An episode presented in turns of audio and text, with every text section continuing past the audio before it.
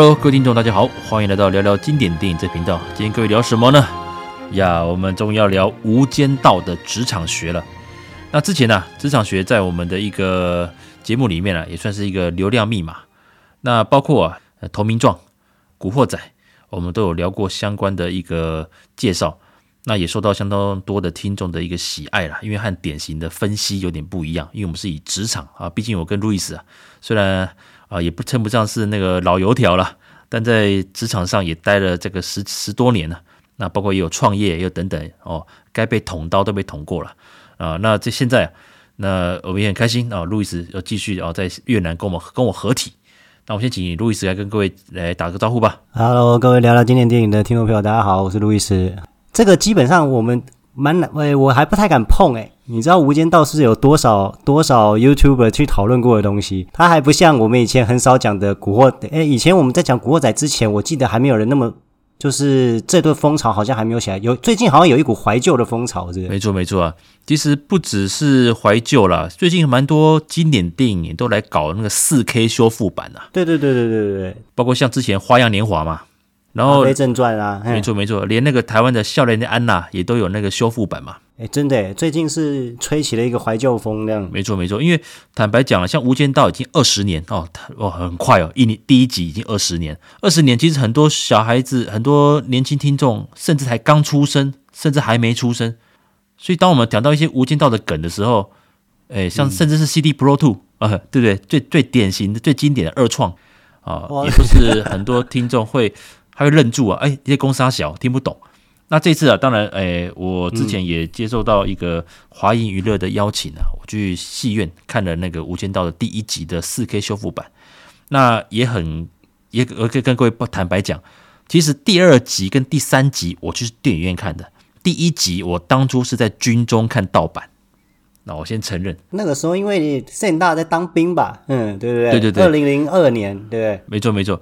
那时候是的，我们有连上有弟兄啊，从那个台湾回来，那他们会大家都会带那个盗版光碟哦，那个反正大家呃就就吸取一下新知嘛，诶，就有人讲，诶诶，无间道就会看，你也看这个，因为那时候港剧这样港片那时候是是没有人看的，对对，应该有印象。我我觉得现在的年轻人可能不知道，呃，两千年初港片有多么的式微，他们可能没有办法理解。我们我跟 Sam 哥是经历过。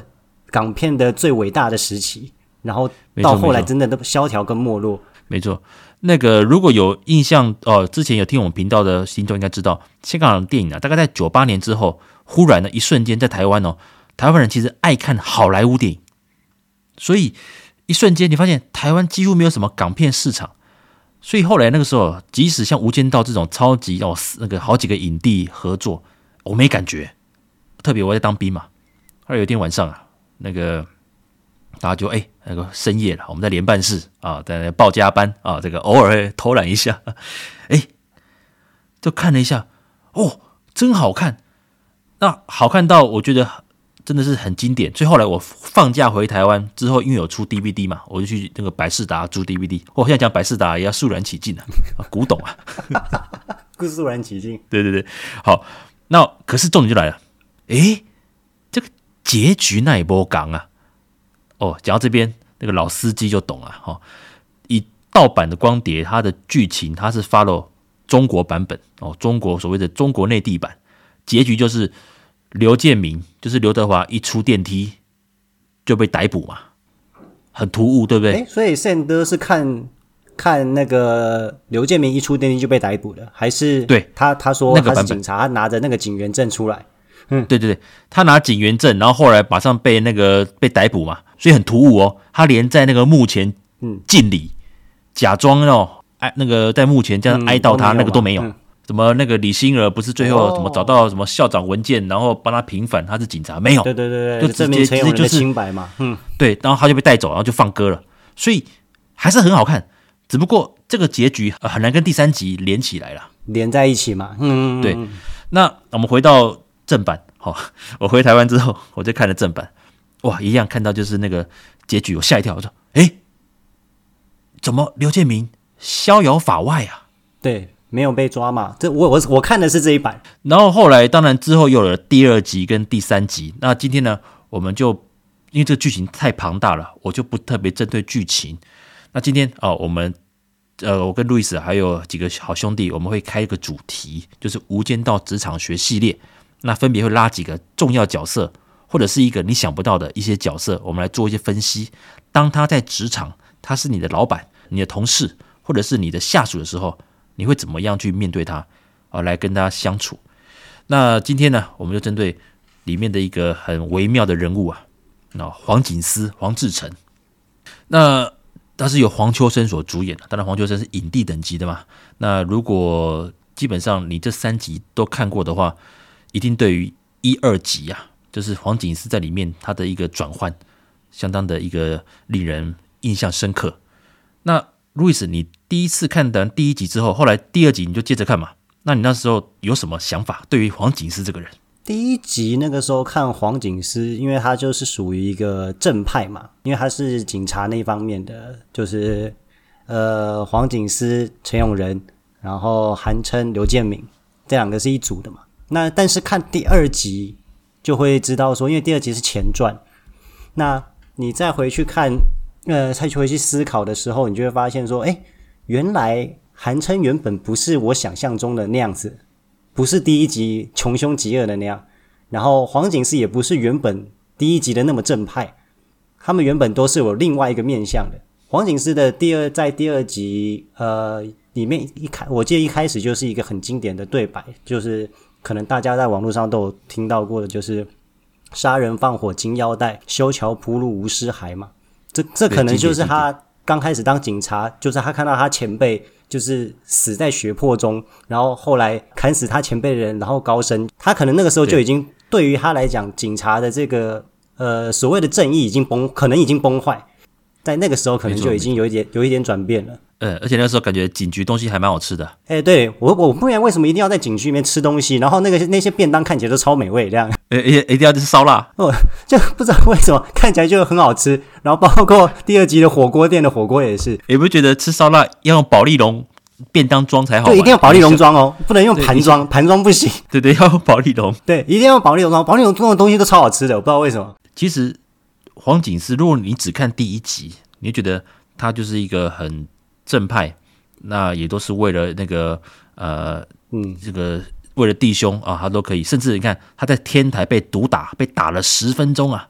啊，都一句话都没不吭，对吧？也也没有说，也没有也没有说卧底对对对，然后就被丢下来嘛。嗯、可是第二集啊，因为那时候第二集我在当兵，那澎湖的戏院算是一轮半，就是比台湾大概晚的半个月吧。那我就去看，哇，看到我这个下巴掉下来啊，我觉得非常好看，那很精彩。那我们就针对黄警司这一块，诶，韩琛其实没那么坏。黄警司也没那么好，在第二集的时候，跟第一集比的话，第一集诶，那韩琛哇王八蛋哇，那个是对不对？一将功成万骨枯啊，离离扣扣的。对，就是韩琛在第一集的人设已经是，嗯，他会为了达成某些东西，他可以不择手段。那造就他这个原因的是因为第二集的某个事件造成的。对，没错没错。嗯、所以啊，我们会发现，诶，一开始原来韩琛跟黄警司这个吃饭聊天呐、啊。其实他们年轻的时候就在做了，那当时各自有抱负嘛，因为还也还没往上爬嘛。对，也没还往上爬。韩琛也只是五五个尖沙咀的黑五大黑帮其中之一而已，对对对，也没有独大。对然后黄警司也只是跟那个胡军合作，他老板是胡军嘛。胡军演的就是胡军还比他胡军还比较高高级嘛。嗯，好，那接下来我要讲一些比较黑化的部分，我们直接讲重点。黄志成这个人，他到底有没有上进心？所谓上进心，是说他到底有没有想往上爬的这个这个强烈的欲望？你觉得呢？你是说在警戒吗？他这个个性，在警戒往往上爬哦。嗯，我并没有特别感受到他想要往上爬，因为其实香港的黑帮电影里面也有很多，就是你知道警有时候他们都叫黑警嘛，就是呃，警察要坏，可以比那些黑道还要再坏。就是为了要往上爬，为了要拿到，可能是为了要达到更远大的理想。你只有爬到那个位置，你才可以实现你心中的理想。有有有点像雷洛，就是如果你只拘泥在那些小打小闹，说哦这个黑钱不能收，但是雷洛是呃到最后他敢转变黑化，他变成说我、我一定要当到那个位置，所有的规矩由我来定，我才能够使香港安定繁荣，最后的目的才能达到，而不是现在跟你讲说哦，这个黑钱不能收，这个那不能不能做这样子，而是他把规矩重新重新由自己来制定。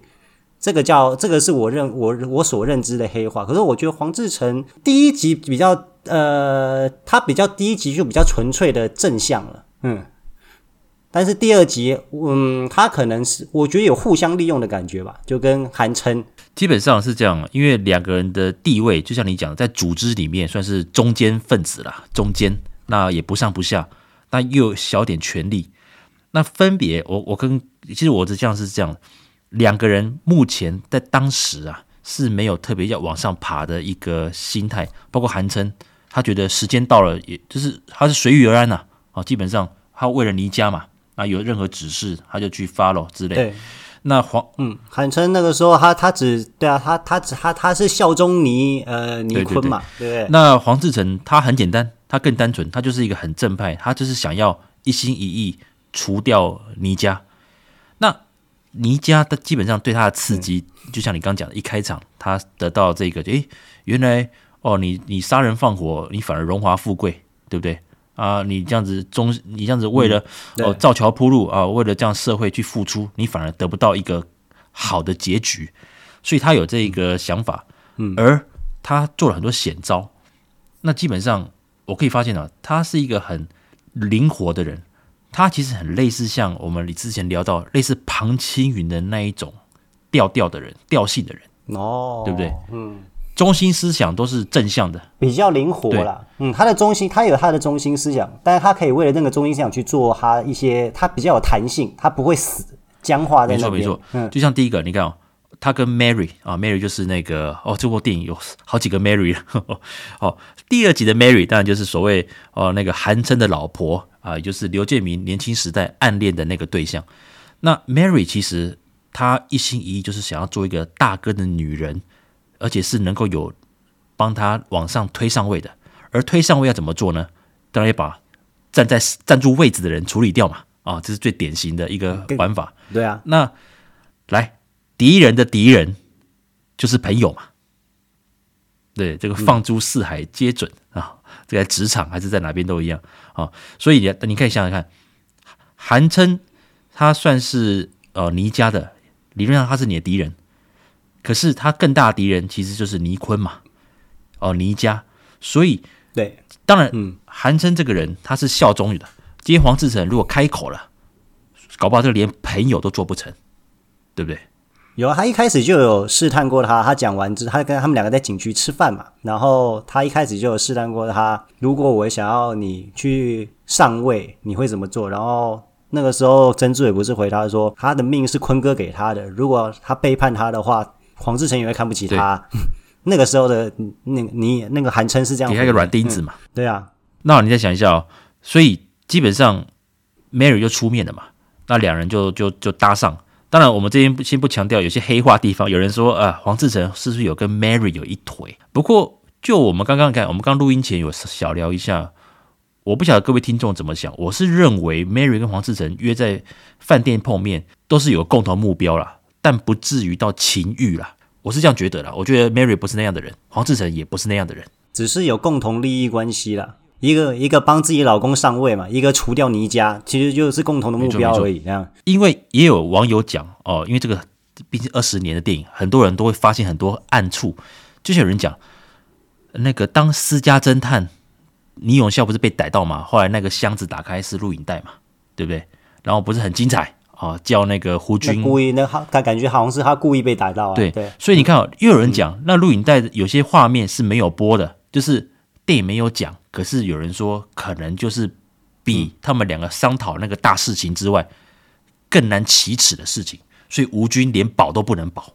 也也也有人这样讲，就无限延伸嘛。就、嗯、是录影带除了那个录音之外，还有更精彩的。嗯，这个我就没有想那么多了。我觉得就是他们在里面讨论如何除掉倪家、找杀手什么，应该就解决了，应该还不至于黑化到。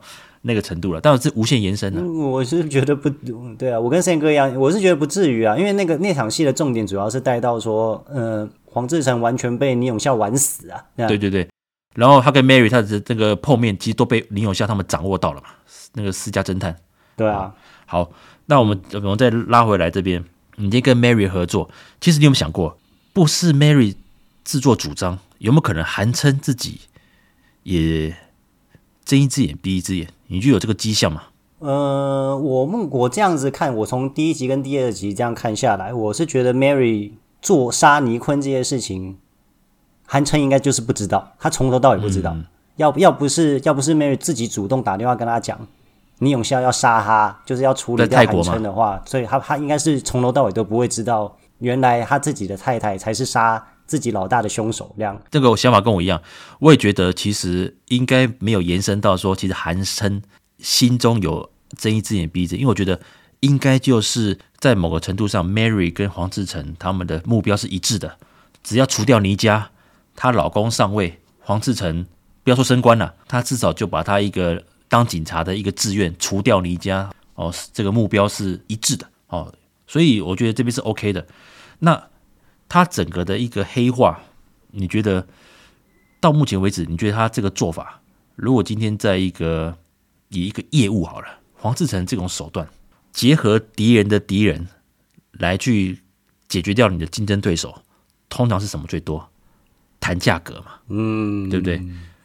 联合主要联合次要敌人攻击主要敌人嘛，不然就是一个是攻击啦，然后另外一个就是哄抬嘛，大概就是这两种做法。所以看不止不不要说什么业界了，现就光就就光像一些我们一些零售业之类，其实有时候某几个品牌会在某个时段做一些促销，或者是成立一个新的子牌是超便宜的嘛，来去主打一个去分一个 share。然后到某个程度之后，那个廉价牌子因为成长了，反而让那个主要的那个大家的会受到影响，变成大家不得不跟着一起往下做处理。可是问题是，廉价牌子他可能跟老二、老三都是有一些相关系的。那就今天我们看到，其实黄志诚跟 Mary 的关系，我认为啊，完全建立在这种利害关系，而没有任何友谊啦。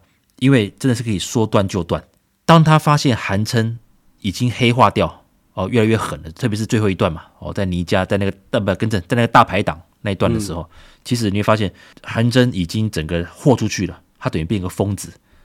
他真的，他那天就算被倪永孝干掉，他也不怕。而他也是倪永孝没有算到。其实他那个时候应该就是抱着必死的心情去的吧？没错，他说被杀掉无所谓啊，因为反正他他最爱的女人已经死了。对啊，嗯，而且他的命板就是倪倪家给的。对啊，他只是还给他，他只是。在那那个时候的谈判桌上，倪永孝是完全输的。没错，没错。所以我们可以回到一点，就是说，当然，诶，针对倪永孝的部分啊，之后我们也会再开个特辑来跟各位聊聊倪永孝这个人，因为他也是蛮多面向可以讨论。那我们今天针对黄志诚哦，来，基本上他跟韩琛，你觉得他们是一样性格的人吗？我们不讲到 Mary 哦，到底韩琛如果他今天他是警察？两个的目标对调，你觉得韩琛会用一样的方法去解决掉倪家，还是他会用其他方式去做调整？那要看是第一集的韩琛还是第二集的韩琛啊。了解，其实如果是第二集的韩琛，我觉得他反而会比较会跟像胡军跟他们老板会用比较正派的方式，对，去瞧了。呃，可以弹性，但不会走那么险的招，不会像黄志成那样。对啊，嗯，因为黄志成基本上你出招用杀的，用暗杀的，其实就已经。对你那个其实已经违反警员警就是警察基就基本上你是个警察，你是不可以做这样子的事情的。你等于买你等于教唆杀人啊，这是一样的、啊。没错没错，嗯、你就是幕后推手嘛。而且你一杀，其实反而把整个布局，第一个倪永孝对捣乱，倪永孝提早接班嘛，嗯、对，他更狠，他比他爸还狠，对不对？而且他比他爸聪明。而且你看哦，你把几个老大处理掉哦，其实坦白说。会破坏掉一些一些平衡嘛？简单来说，你原本的想法是说，我让各个角头老大各怀鬼胎嘛。今天如果头死掉了，必定大乱哦，这是一个很基本的。哎，对对对，没错啊，你们这样大乱，你们四五个老大去争啊，对不对？你把倪永孝拉下来哦，对不对之类的。可是想不到，嗯，李永孝的他的做事的方法，还有韩琛的一个帮忙去瞧嘛，反而凌驾于黄志诚他所。考虑到原本以为可以瓦解，想不到错了，他惹错人了。嗯，对啊，特别是其实倪永孝他最厉害什么？情报收集嘛，因为总共尖沙咀五帮人嘛，韩琛已经是他的人了，他只要再拉拢两个，只要三比二，剩下的自动自动都会投诚。没错没错，应该是说千算万算，他算不到倪永孝能够处理掉，就是原本像 Sam 哥讲的，一定会大乱。他本来就是想趁着大乱瓦解整个黑帮，但是没有想到。倪永倪永孝可以把整个黑帮再集合起来，就是他他镇得住那四个老大，反而甚至趁这个机会知道哪些人能处理，哪些人不能处理嘛，就搞到最后五个都要被处理，对不对？对，本其实本来如果是以利害关系来讲的话啊，假设假设倪坤没死，那其实就只有倪坤那那呃，其实黄志诚恨的就是倪家，对，然后其他三个老大不爽倪家，然后韩琛那个时候又是一个始终有点愚忠的。然后又有点亲警察哦，他也他也不他也不算不亲警察，所以只要慢慢把那三个老大弄掉，其实也不会怎么样。但是他但是我是觉得黄志诚有一股私心，就是他自己想要把倪家弄掉，就是因为他学长那个事情之类的。那当然，韩琛如果能上位，相对就像你讲的，韩琛就是比较会瞧嘛，所以如果他能够上位，对，而且他又亲警方嘛，所以一个、嗯、一些地下秩序可能会比较好处理了。哦，这是理理论。对，谁知道 Mary 去杀这个事情，嗯、当然被倪永孝知道，当然，所以韩琛必须必须死嘛。啊、哦，这这个故事又整个大反转了。所以韩琛必须死，然后韩琛本来不知道，原来原来这件事情是自己太太做的、啊。对对对，好，那好，哎，那我讲到这边，然后我们讲到一个胡军是不是好老板？胡军，嗯，算是吧。就如果以用最简单的方式来看，就是你的下属闯了这么大的一个纰漏，然后全警局的人还愿意去保你，然后还还愿意去他家把你劝回来，这样。其实张耀扬就是胡军派去的，这个没错啊，这个没错，他他自己说他是他派去的卧底嘛。嗯，嗯，那基本上，所以放一排在对方身上，其实已经是一个非常呃，怎么讲，也不是黄志成自己那个首创的啦哈。只不过你有没有想过？黄志成有可能也刻意干脆就让胡军被处理掉，你觉得像不像？有没有可能？因为这是各种延伸嘛。我也是看过那种很多网友这种更黑暗的讲法。嗯，呃，以黄志成那个时候的心理状态来讲的话，我倒是不觉得，呃，他有想要胡军被处理掉。诶，因为胡军那个时候是去黄志成家找他，因为他封闭起来了嘛，因为他知道他犯了法，他是他自己没有脸见所有警察局的人。然后是胡军去他家劝他，那没有想到，呃，倪永孝已经要他要黄志成死到已经在车上装炸弹这件事情，对对对，那没想到是胡军帮他去开车嘛，是他他他把他载回警署嘛。其实换句话说啊，倪永孝如果没有炸死，如果没有放炸弹，当然你炸死黄志成就结束了。可是因为你炸死了胡军，反而更激励了黄志成全面启动这个。呃，更激更激烈手段，包括全警局就挺他了嘛，对不对？你回来好好的帮我们报仇，对不对？所有的等于全警局又同仇敌忾，同仇敌忾啦，就等于黄志成做的那件事情，呃，我们可以先睁一只眼，我们先可以不喊嘛，我们先全部呃一致对外，就是要把倪家整个除掉嘛。所以你看，包括从那个那个从政治方面那块，对不对？那个倪家不是有黑帮背景？哎，受到那个哦高层的关心 的那个酒会的时候，对啊，他不是要趁个那个倪永孝要从那要去要去选那个、啊、要从政嘛，要洗白。嘛，那直接就被直接就被关注啦。啊，啊！我记得啦，是什么劳工体育会的回归酒宴啦，他一他已经开始在、嗯、在露露面嘛，那些上流社会那边在露面嘛，对啊，嗯，他已经要整个洗白了嘛，没错。嗯、所以你看哦，我们换个换句话说，今天黄志成他做的。我们现在哎，我们聊了二十多分钟。我简单来讲，黄志成他有他的信念，而他犯了一个大错，就是他用太积极手段直接除掉了他想除掉那个老大啊。他以为组织会大乱，反而造就了倪永孝利用这个机会整顿掉那些本来就没有那么忠心的人。好，是第一个。第二个，反过来说，李永孝既然也犯了相同的错误，他想直接处理掉。黄志成报仇嘛？哦，这个杀父之仇，这个一定要报。嗯，想不到误打误撞，反而让胡军变成替死鬼。想不到用这一招，反而造就他把韩琛大家又凑起来。所以今天讲黄志成这种人，他今天如果是你的老板，你觉得你要怎么面对他？因为毕竟他是比较剑走偏锋的那种人，但是他又是你的老板，你可能在帮他做事之余，也要想想自己如果一旦出事的时候要如何自保才行。嗯，其实你发现黄志成其实他事必躬亲，对，他全部都自己做。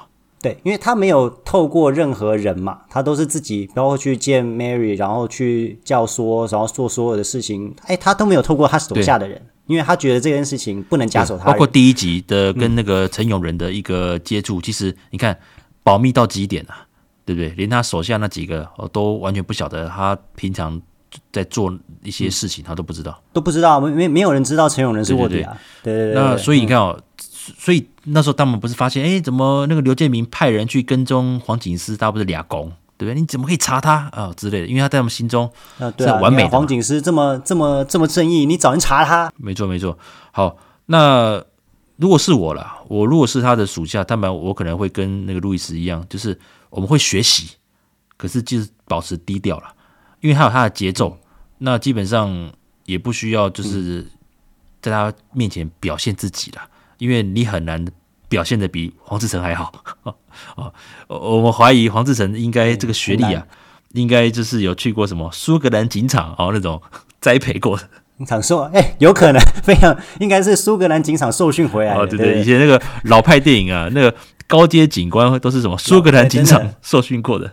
对，警场受训回来的。对对对，应应该是哦，因为以黄志成这么。也也算聪明啦，但是就是行事作年轻的时候行事作风会比较激进一点，为了想要达成心中的一些理想嘛，可以理解他为什么很恨你家。那按照维基的说明的话，黄志成的生日他是一九五六年出生，那韩琛是一九五七年，那一九五六年其实那时候还算是香港怎么讲？呃，接近就是雷洛宇宙的那个背景啊，所以其实黄志成理论上他的童年。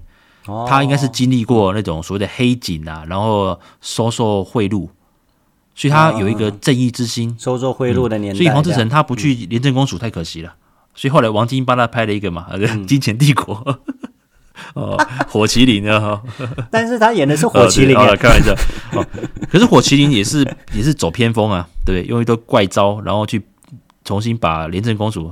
哎，可是我觉得还蛮有道理啦，就是他这段是编的有道理的，对对对，就是你你你你要师夷之长技以制夷嘛，就是你你面对那些穷凶极恶的人，你不用穷凶极恶的人去守去呃去做激烈的手段的话，你是审不出什么东西的。所以其实他如果是你老板，我就像我们讲，我们就保持低调，然后听他指示啦，就是听从指示。我觉得听从指示就好了。你看，像陈永仁也是听从指示啊。嗯，那如果他是你同事呢？呃，看着他出头这样，哦、可以可以当可以当朋友，但不用深交啦。因为呃，你知道剑走偏锋的人到最后一定不是大好就大坏。嗯，其实这样讲好了，如果你跟他是同事哦，如果你跟他一样是一个相同阶级，坦白说，应该这样讲，当然就我是觉得保持距离，没错，还是要保持一点距离。嗯。因为你看胡军跟他在第二集，胡军才大他一阶吧，大一点点这样，但也没有大多少。但是他们两个算同期嘛，那他们两个就是遇到事情互相讨论，但也不会去干涉彼此，会听从彼此的意见，不是常常会玩那个牌，去抓老千那个牌。但实际上胡军可能他都表面上是让黄志诚嘛，因为剑走偏锋的人通常都会有呃，他们对于自己的执念，呃，他们心中会有一个既定的。定见啊，你很难去改变他的想法。嗯，没错没错。那基本上我刚看了维基的，呃，第一集他是警司，那第二集是他是高级督察啦，就等于就是比较年轻的时候。那确实在这个时候，大家等于是你当军官，你要往上爬，那确实是需要一些呃比较积极的一个表现。当然，黄警司他本身有他特别的一个方式。对、嗯，那可是我相信，即使他不走偏锋。他应该也是一个会红的，特别是在重案组嘛。其实像呃，我这些警戒的话，像这种你在刑事警察，确实在某些程度上，在升官或者是在瞩目度上，当然你不要出包啦，基本理论上是容易受到一些那个长官的一个关注啦。因为常常因为重案组要破大案嘛，通常都是大案子，所以其实很多资源也都是重案组的，对不对？连咖啡都最好喝的。哎，对对对对，哎，我哎，没，他们每次夜配到这个，我都超想喝中央煮的咖啡，喝、啊、喝喝看，你知道？那个我那天去看那个戏院版的，其实我之前跟开头有讲嘛，反而过了二十年，那一天进戏院看那个试片四 K 修复版的，反而是我第一次在电影院看《无间道》第一集，嗯、很奇妙，对不对？有没有什么感？有有没有什么感觉？有没有？不过我觉得《无间道》每一个年纪看又有一点不一样的感觉。这次会让我感动的。嗯竟然是傻强那一段呢，我鼻酸呢。你说，你说他最后被枪在车上帮仁哥挡那枪，这样就是说，嗯、呃，正好我们第一次看电影，然后在小房间，在那个偷偷看那光碟是没感觉的，只觉得这部片很好看。那后来我回台湾之后，不是百事达、嗯、哦租了那个 DVD，那当然一样嘛，从车上摔下来，还有在电梯曾有人被打死，嗯、那个音乐哦，那个配乐一出来，嗯、你会鼻酸。嗯啊，这次当然因为很熟剧情啊，可是因为过了二十年，你对于那些角色的分析你也看了很多，包括你有自己的想法，包括你自己人生有一些经历，后来发现傻强是个大智慧啊。后来到后来看的很多电影，都是那些你知道那些小配角都有的极高的人生智慧。对对对，所以呃，我会发现其实傻强在某程度上。似有非无的，其实好像是暗示陈友仁要小心。那到底知不知道他是卧底？我觉得也不重要了。因为坦白讲，陈友仁光那一次跑去按摩，他就已经有点违背掉韩琛的指令了嘛，对不对？对啊，不，对不对？嗯没，没有一起到，嗯、没有一起去现场抓黄警司，那个人就是叛徒嘛。谁没出现就叛徒嘛。理论上他就已经踩到这个地雷了。嗯，那只不过那个傻强硬是保他嘛。呃，你有想过傻强讲过嘛？当一个人不专心的，呃，偷偷的看着你的时候，他这种就是警察。对啊，他在做这件事情，但又不经意的看着你，对对对对，那个人就是警察。没错没错，所以满街都是警察嘛。不经意的看着你，对对对。哦，所以这个有时候很妙了。那这个有机会我再另外再开个特辑聊聊傻强，因为傻强其实在我们你我身边，一定都有这种人存在，大智若愚啦，这也是保命的一个方式啊，对不对？嗯，大智若愚。你看哦，嗯，真的。你回想一下哦，第二集他们两个是他跟陈永仁、倪永仁哦，是在那个那个监狱看出刻意的嘛，他放倪永仁进，陈永仁进去，要刻意跟他接近嘛，对不对？对啊，刻意的，因为他一开始偷他的车嘛。对对对，然后一开始就是刻意接近，然后甚至是后来那个那个什么那个傻强的，不是那个那个那个他爸爸走掉，他不在监狱大哭，还安慰他嘛。嗯。啊，对啊，好、嗯。哦，那我们今天讲到这边，嗯，那个之后再聊，对，所以其实哦，呃，大智若愚也是个方式的。那好，我们回讲回到黄志诚警司，我这个越讲越远，干脆就一口气录三小时好了，我还可以，我还可以分三集啊，嗯、天桥说书啊，嗯，天桥说书，哦，开玩笑，直接三部曲讲完这样，哇，真的哎，无间道随手一谈，随手一个小角色或一个剧情，我们就可以聊好几分钟了。可以啊，我我以为你今天要聊的萧亚轩，你知道？哇，这个萧亚轩的 Mary，哎，妈妈，其实我不是六岁吗？哦，那个经典啊，啊，对啊，哇，那个也是，我跟你讲，这这一句也是这一句也是经典的。我那时候不太懂，后来发现，哎，我知道他有隐瞒，大概有感觉了。那看到第二集才知道啊，嗯啊，原来如此啊，对，是有这个故事，就是那个在在在在那个。把他讲逼他那个。对，为什么他为什么为什么他骗他五岁，然后他今年六岁，哦，原来如此，这样子。啊，我们看到萧亚走中前的萧亚轩呢，对对哇，没没没，那时候真的清纯呐，哦，那时候很红啊，那个两千年初的时候很厉害，爱的主打歌，对对对，太厉害了，啊，实在是 OK，好，那今天好，最后黄景思如果是你的下属，换句话说，如果你是胡军角色，今天黄志成出这个包，嗯。你还会对他有什么信赖感吗？还是说这种个性的人，他 KPI 有达到哦，KPI 达到了，可是出了一些包，应该是说我我我会做的跟胡军差不多，诶，就是呃，在大前提是为了要惩奸除恶嘛，然后 KPI 也有到嘛，只是他做了，他用了非法的手段去做这件事情。那如果我比较腹黑的话，当然我会希望说。他可以用激进的手段，然后他除去了我也想要除去的东西之后，我要，然后我必须要去对他做个处置，但是可以抓大放小，就是可以轻判，可以轻饶他，嗯，就是这个人还这个人还是可以用的，不是不能用，只是看你要怎么用。他觉得他欠你人情啊，反而更更好用之后，对你反而你反而在他在他觉得自己做错的时候，你施予小惠给他，他以后会更加拼命为你做事，而且他又会用一些比较不一样的方式为你去除去眼那个路前的障碍。没错，没错。因为我我想讲的是说，法律上啊，有时候偷拍或是偷录是不太能构成证据了，在某程度上哦，陪审团是某个程度说啊，这个电影常看嘛，哎、嗯，陪审团请忽略。以上的那个证词或以上那个证据，对不对？常常常常有这个东西嘛。什么偷听也不行啊，偷那个音档都可以重新剪接的、啊。对，对啊、然后影反正只要是非本人，你知道是好像是截录什么，那个都有一些呃偷录什么都有问题。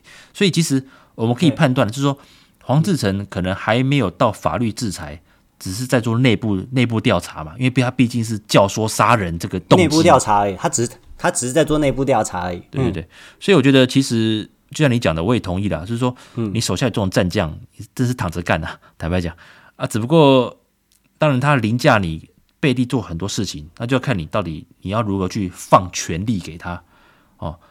在我们来看，其实胡军这条线应该是大家各做各的，可能各自有各自任务，那各自盯离家，包括他有派的张耀扬嘛，所以其实都布很多局。只不过黄志诚出这一招，直接超越大家想象，直接干掉老板。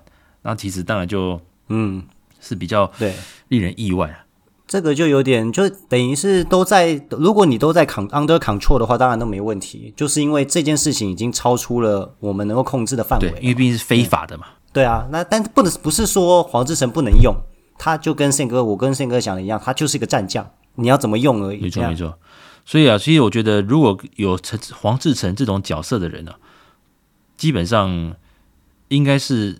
在工作上，在职场上是正向哦，帮助会比较多啦，会大于可能一些负面影响。嗯、可是他这个人就是比较怎么讲，心思过于缜密，缜密到我觉得在某程度上，他也会像陈永仁那样，就是已经人格上会开始，他会很快的去找到一个目标，可是去针对他。你看，就像他除掉离家，坦白讲，除掉离家，你就好好的当警察，等退休吧。哎，没有呢，他马上嗯，把下一个敌人就是韩琛，把整个等级又对向他。可是换句话说，韩琛是谁造就的？啊，就是你造就出来的，就是就是黄警司啊，对啊，就是就是他自己造就出来的啊。你不觉得这真是又呼应到无间无间道的最后一段？他讲无间地狱嘛，你你等于轮回，对对，你你你你活越久，你越痛苦嘛，一直在这边轮回嘛。因为最后，我觉得最后，尤其为什么我跟宪哥都还蛮推崇第二集的原因，就是因为他把所有的一些佛家的一些轮回的一些概念，真的到最后其实是非常贴切的体现在剧情上。你看他最后黄志成是用非常最后啊，他已经他已经正他已经正化了，就是他已经正向了，他用正规的手段收集所有的证据，就是为了要把倪永孝定罪。结果韩琛给他来这一招。逃跑跑去跑去跑去抓了倪永孝的家人。对，其实对，呃，他确实原本最后黄志诚他们是要用正最后的正当手段，用法律去对他本要用正规的手段诉诸于法律，让他坐一辈子的牢。结果没有，反而是韩春心一狠，把他所有把倪家全家干掉，所以他不得不把那个最后那个最大魔头的那个把那个倪永孝的照片撕下来，把韩琛的照片贴上去啊，这也是他自己造就的。所以你看哦，所以这个有机会我们可以再聊看看陈永仁的部分了啊。所以有人就讲陈永仁到底有没有对黄警司有恨，在某程度上，嗯，某种程度上，我觉得这应该应照照理来讲，应该是要有才对。嗯，先不讲说他可能常年跟倪家，因为也算是自己生活嘛，嗯，对不对？呃，算是跟倪家其实哦，他也算是倪家。陈永仁不是倪家的，算是私生子。对对对对对，所以他也是苦过了。所以你说到底血缘关系深不深？嗯我现在只能说，嗯、当然没有到那么那么深嘛，嗯，特别是他见证到一些事情啊。可是，呃，他确实也感受到李永孝其实也处处放他一马，放好几马，对不对？坦白讲，放好几马了，放好几马了。嗯，所以其实我应该讲说，在某程度上，陈永仁其实对黄警司应该有一些不爽的地方。这个之后我们有机会再把它聊。我现在是隔周更新了啊，一次录太多没有题材了，我一百多集的，拜托拜托，我还想录到五百集啊！啊，我们不能，呃，对啊，我们能能够撑到现在也是多亏各位听众的帮忙，真的能够撑两年不容易。哦，那个好电影不多了，这个我们希望《无间道》让我们可以聊个呃五六集吧，有机会的话，撑个五六集，对，哎，五六集，对啊，没了，这这个就这样，《无间道》让子弹飞，还有周星驰电影。一直是我跟路易斯不太敢去，诶，怎么样？班门弄斧了哇！让子弹飞很难呐、啊啊，高手太多了。我知道很多听众 其实都是高手，每一字每一句都是戏啊。对啊，就像我的粉砖，我们贴一些照片，一些小梗，有的梗图，那有些有些是开玩笑的，哎，有的有的呃，有的那个粉丝 哦，很哎呃太认真了。所以陈永仁其实，在某个心中，也许对黄志成还是有一些不谅解了。特别是耍他嘛，三年又三年，三年又三年。我觉得应这应该是应该是一定有。对啊，嗯，所以也有人讲啊，这个狗狗黑化，黑化到无限延伸。天台被丢下去，在某程度上其实也是因为这样讲好了。来，今天如果风声很紧，双方都要抓人，为什么一定要约天台见面？很多方式啊，你今天你黄志成要问说，你这礼拜出货到底要怎么出，什么什么之类。在某程度上，其实为什么一定要天台见面？这种就有人讲说，你在这个风声最紧的时候，你知道韩琛要抓内鬼，你为什么一定要这个时候约天台碰面？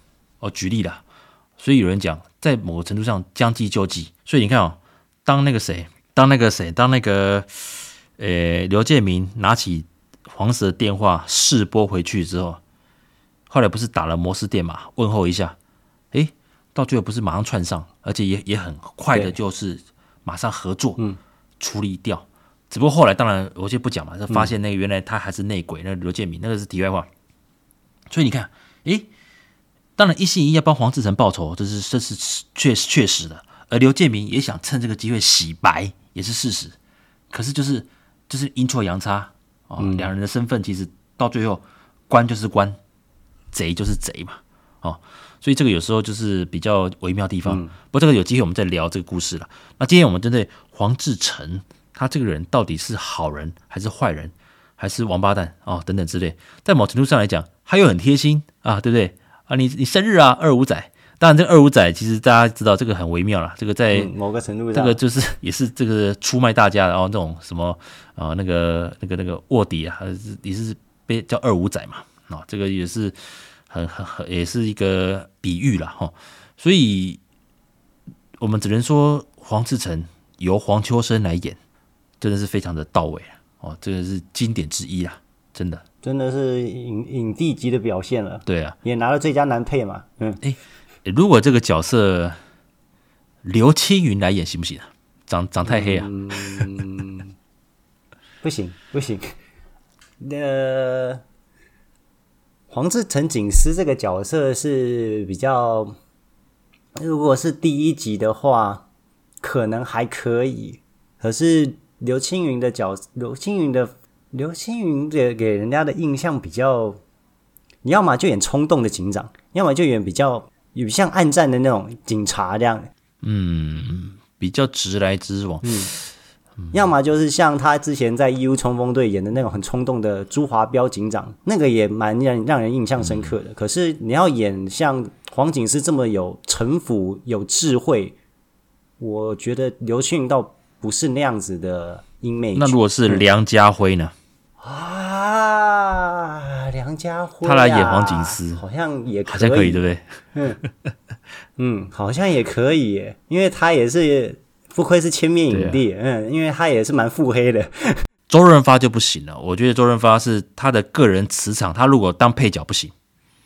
就像韩战，我我先讲一个好了，光比身高，他一他真的很高，他站出来，他比所有天王都还高。大家也知道嘛，像郭天王，还是像那个梁朝伟、刘、嗯、德华他们，嗯，实际上身高也比较吃亏。那个刘周润发个发哥是真的高啊，他是实际上就像郭富城、韩战啊那些，其实。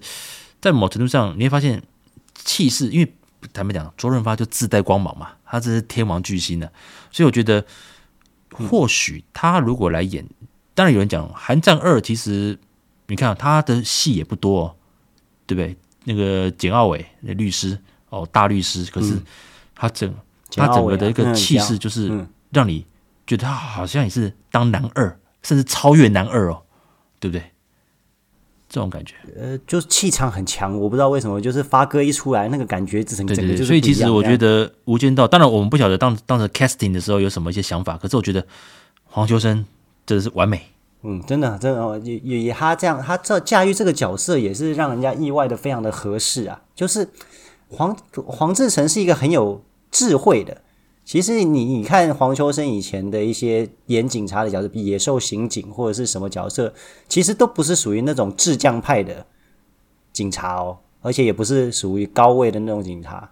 那你只能说黄秋生的演技真的非常非常的好，他才可以去做那样子的角色转换嘛。对对，嗯、所以你看啊、哦，所以你看之前我放了个梗图嘛，他跟 Johnny 啊，Johnny 呃，辣手神探，呃、枪神的 Johnny，坏、哦、坏到极致，可是。Johnny 不会坏到让人家觉得，就是他是一个很有很有城府的，呃，不是城府，很有味道的一种坏，就是真的纯粹的坏。可是你就让人印象深刻，对不对？他真的是很厉害，还可以能够叫那个周润发下跪 啊，很厉害。哎哎，真的，你看多有几个人能够跟周润发的对戏，但是气场不会输。没错，没错，你看。这个就很难，能够不输他。嗯、你看，像张国荣当年《英雄本色》就有点逊色嘛。当然，在在角色编排还有气场，当然小马哥就在在码头那段教训他，经典，对不对？对。然后，嗯、当然狄龙就不用讲嘛，那个老大哥他也是跟他对戏说：“我等那么久，嗯、哦，这是他不是狄龙不是不想玩了，可是周润发不是很气？对啊，他说我等那么久。”对啊，对啊，我等了三年，就是要一个机会，又是那个经典台词。所以你看，嗯，才让吴宇森一直给他加戏、加戏，加到把他变成主角了，加到他变最佳男主角。他本来是男，他本来是男三。本来小马哥听说的角色配置是是哎是张国荣是男二哎，啊、小马哥连男是男三吧？可能连是男三左右，他可能就跟李子雄那种程度。想不到哎，李子雄跟他都表现超好，所以你看哦，确实你看我们刚刚讲到几个，当然一定我知道听众一定还有很多。那个想法，因为坦白讲，在二零零二年的那个年代，我先不讲后来找到黎明，那时候其实你台面上第一个，你像年轻那一代的话，像郑伊健那票人，黄警司不行，那个层次不行，那其他的影帝级的，可能像他们都已经有不同角色，所以我倒觉得真的，你黄警司找到黄秋生，这真的是加分啊，很难取代啊。嗯，没错哈，真的很厉害。嗯，因为。就就跟我刚刚跟宪哥讲的嘛，你在二零零二年以前，其实黄秋生演比较警察高位的那种角色是很少的，没有想到会那么适合。对对对，高阶警官这样子，对啊、嗯，高阶警官，哎，其实演绎是不一样的，就跟那个时候郭富城接韩战的时候，他说韩战如果是处长的话，他说他是有史以来演过最高位的，已经顶级了，演演警演过警察最高，对啊，演绎最高阶一哥了嘛。他说：“演警察有很多阶级，不同阶级实际是不同演法的，因为你你你经历过的人生历练是不同的，没错没错。没错，你有多腹黑才能上去嘛？那对，所以《寒战三》如果有的话，甚至有人讲他就是那个大魔王是他刘杰辉啊，对不对？那时候不是有也有讲过，也也有可能。我我在想，呃，我我我们现在我我跟胜哥是希望能够在我们有生之年看得到《寒战三》这样，哦，希望这些天王们在六十五岁、六十六岁。”到七十岁之前哦，对，不要不要不要特，不要十年内能把它拍完。那以上呢，就是我们本集的一个介绍。那感谢各位的收听，我们下次见喽，拜拜，拜拜，谢谢。